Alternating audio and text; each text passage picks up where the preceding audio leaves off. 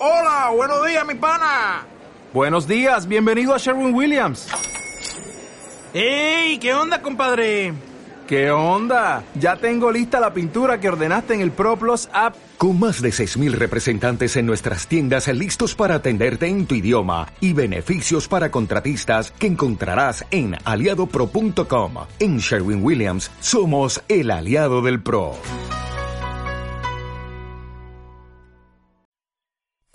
Antígona de Sófocles. Personajes.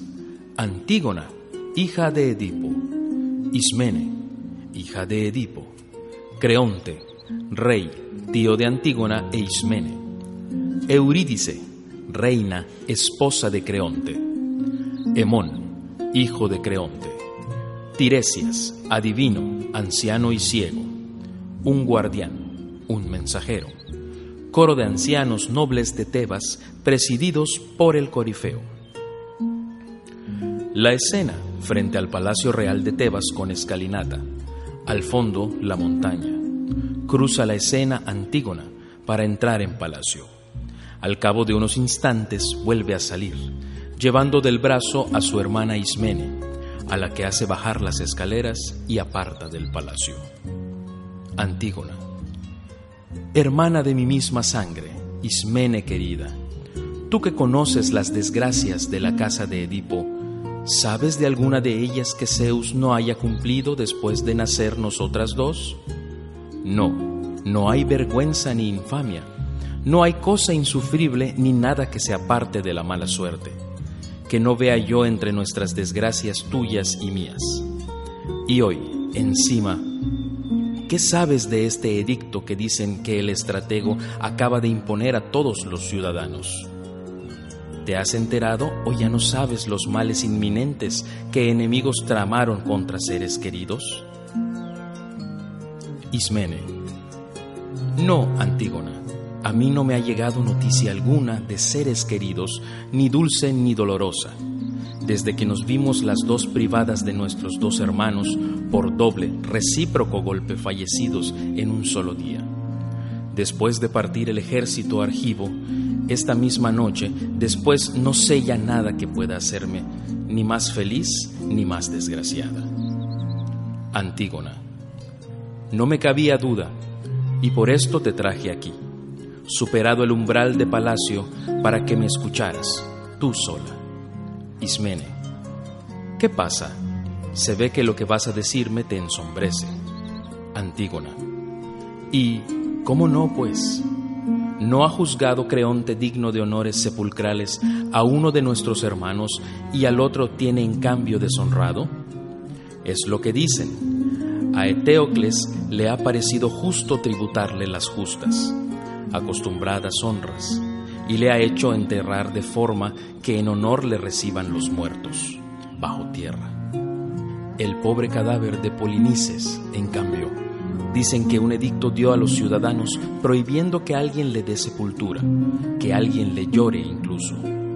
Dejarle allí, sin duelo, insepulto, dulce tesoro a merced de las aves que busquen dónde cebarse. Y esto es, dicen, lo que el buen Creonte tiene decretado, también para ti y para mí. Sí, también para mí. Y que viene hacia aquí para anunciarlo con toda claridad a los que no lo saben. Todavía, que no es asunto de poca monta, ni puede así considerarse, sino que el que transgrieda alguna de estas órdenes será reo de muerte, públicamente lapidado en la ciudad. Estos son los términos de la cuestión. Ya no te queda sino mostrar si haces honor a tu linaje o si eres indigna de tus ilustres antepasados. Ismene, no seas atrevida. Si las cosas están así, ate yo o desate en ellas, ¿qué podría ganarse? Antígona, ¿puedo contar con tu esfuerzo, con tu ayuda? Piénsalo. Ismene, ¿qué ardida empresa tramas? ¿A dónde va tu pensamiento? Antígona, quiero saber si vas a ayudar a mi mano a alzar al muerto. Ismene, pero ¿es que piensas darle sepultura sabiendo que se ha públicamente prohibido? Antígona, es mi hermano y también tuyo, aunque tú no quieras. Cuando me prendan, nadie podrá llamarme traidora. Ismene, y contra lo ordenado por Creonte, ¡ay, audacísima! Antígona, él no tiene potestad para apartarme de los míos. Ismene, ay, reflexiona, hermana, piensa, nuestro padre, cómo murió, aborrecido, deshonrado, después de cegarse él mismo sus dos ojos, enfrentado a faltas que él mismo tuvo que descubrir. Y después, su madre y esposa, que las dos palabras le cuadran. Pone fin a su vida en infame, entrelazada soga. En tercer lugar, nuestros dos hermanos, en un solo día, consuman desgraciados su destino, el uno por mano del otro asesinados. Y ahora, que solas nosotras dos quedamos. Piensa que ignominioso fin tendremos si violamos lo prescrito y transgredimos la voluntad o el poder de los que mandan. No, hay que aceptar los hechos. ¿Qué somos? Dos mujeres incapaces de luchar contra hombres y que tienen el poder, los que dan órdenes y hay que obedecerlas. Estas y todavía otras más dolorosas. Yo, con todo, pido, sí, a los que yacen bajo tierra su perdón, pues que obro forzada, pero pienso obedecer a las autoridades. Esforzarse en no obrar corno, todos carecen de sentido, totalmente. Antígona, aunque ahora quisieras ayudarme, ya no lo pediría. Tu ayuda no sería de mi agrado. En fin, reflexiona sobre tus convicciones. Yo voy a enterrarle y, en habiendo yo así obrado bien, que venga la muerte. Amiga yaceré con él, con un amigo, convicta de un delito piadoso. Por más tiempo debe mi conducta agradar a los de abajo que a los de aquí, pues mi descanso entre ellos ha de durar siempre. En cuanto a ti, si es lo que crees, deshonra lo que los dioses honran. Ismene, en cuanto a mí, yo no quiero hacer nada deshonroso pero de natural me faltan fuerzas para desafiar a los ciudadanos. Antígona, bien, tú te escudas en ese pretexto, pero yo me voy a cubrir de tierra a mi hermano amadísimo hasta darle sepultura. Ismene, ay desgraciada, cómo terno por ti.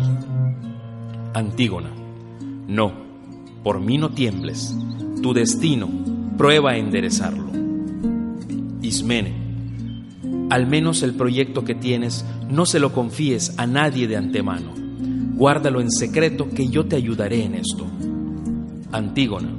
Ay, no, no, grítalo. Mucho más te aborreceré si callas, si no lo pregonas a todo el mundo.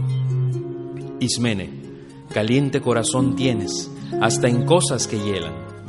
Antígona, sabes, sin embargo, que así agrado a los que más debo complacer. Ismene, Sí, sí algo lograrás, pero no tienes salida tu deseo. Antígona, puede, pero no cejaré en mi empeño mientras tenga fuerzas. Ismene, de entrada, ya no hay que ir a la casa de imposibles. Antígona, si continúas hablando en ese tono, tendrás mi odio y el odio también del muerto, con justicia. Venga, déjanos a mí y a mi funesta resolución que corramos este riesgo convenida como estoy de que ninguno puede ser tan grave como morir de modo innoble. Ismene, ve pues si es lo que crees. Quiero decirte que con ir demuestras que estás sin juicio, pero también que amiga eres sin reproche para tus amigos. Sale Ismene hacia el palacio. Desaparece Antígona en dirección a la montaña. Hasta la entrada del coro queda la escena vacía unos instantes.